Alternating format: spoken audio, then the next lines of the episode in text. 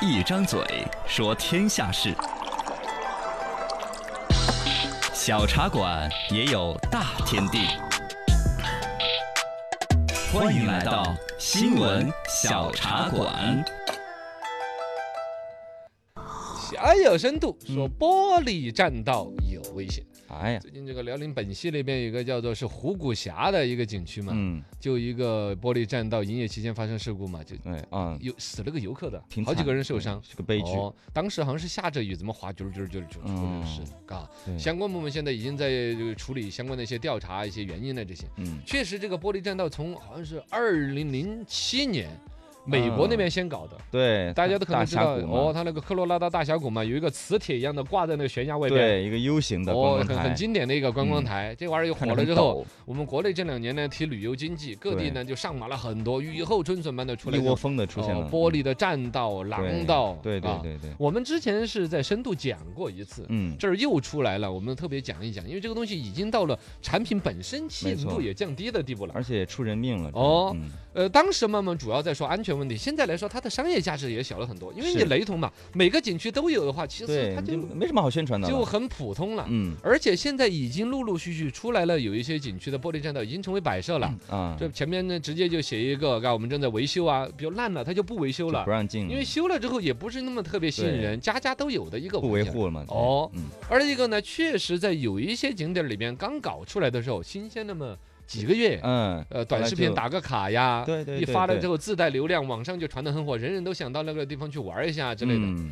后来但是就现在家家都有，你就没什么稀奇的的了。哦。这个自从去年三月份以来，河北省那边是有二十五家的三十多处玻璃栈道直接就停运了，河北那边，哦，停了的直接停了。包括曾经打过一个噱头说世界最长的玻璃吊桥，嗯，呃，那个石家家庄的庄那个洪叫崖洪崖谷谷，呃，也是已经把那停个了玻璃栈道已经停了。啊，对，不仅是河北，全国包括黑龙江啊、湖北啊、湖南啊、江西、广东、福建的好多地方的呃文旅部门都已经专门发了通知，都喊玻璃栈道这玩意儿暂停营业，啊，就是怕这个出事儿。对这个我们四川这边呢，可能管理规范呢各方面嗯暂时还没有， 好像是没有这个通知。对，那确实在安全方面是出了那个云南的呃那个叫河南的云台山是出过事儿出，过事故的。呃，湖南的张家界。嗯，然后呢，湖北的那个木兰胜天景区，对然后青岛的什么叫做水准零点景区那都些出过事儿了。都出过事儿，啊嗯。这种最终能够叫停，也是把这个事儿积个呃，该要立规矩的立规矩，规范一下。该怎么检查的检查。我对觉得上一次我们深度的时候就提到这个东西，嗯它修建的时候分不同的部门，比如旅游部门可以管，啊建设部门可以管，是，然所后以不同的部门就九龙治水，谁对也不能说了算，因不为好本定身性，玻璃栈道这个事儿就是一个新鲜事物。对对是对，吗？